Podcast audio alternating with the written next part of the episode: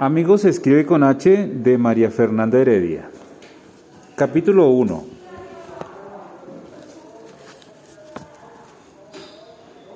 Yo a las arañas. ¿Y tú? No. También a los aviones. ¿Y tú?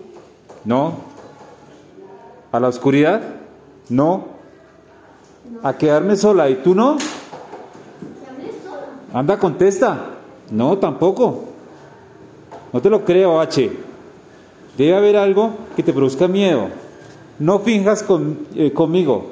¿Acaso no somos amigos? Cuéntame. H permaneció en silencio por varios minutos. Continuamos caminando y ya no me atrevía a decir nada más.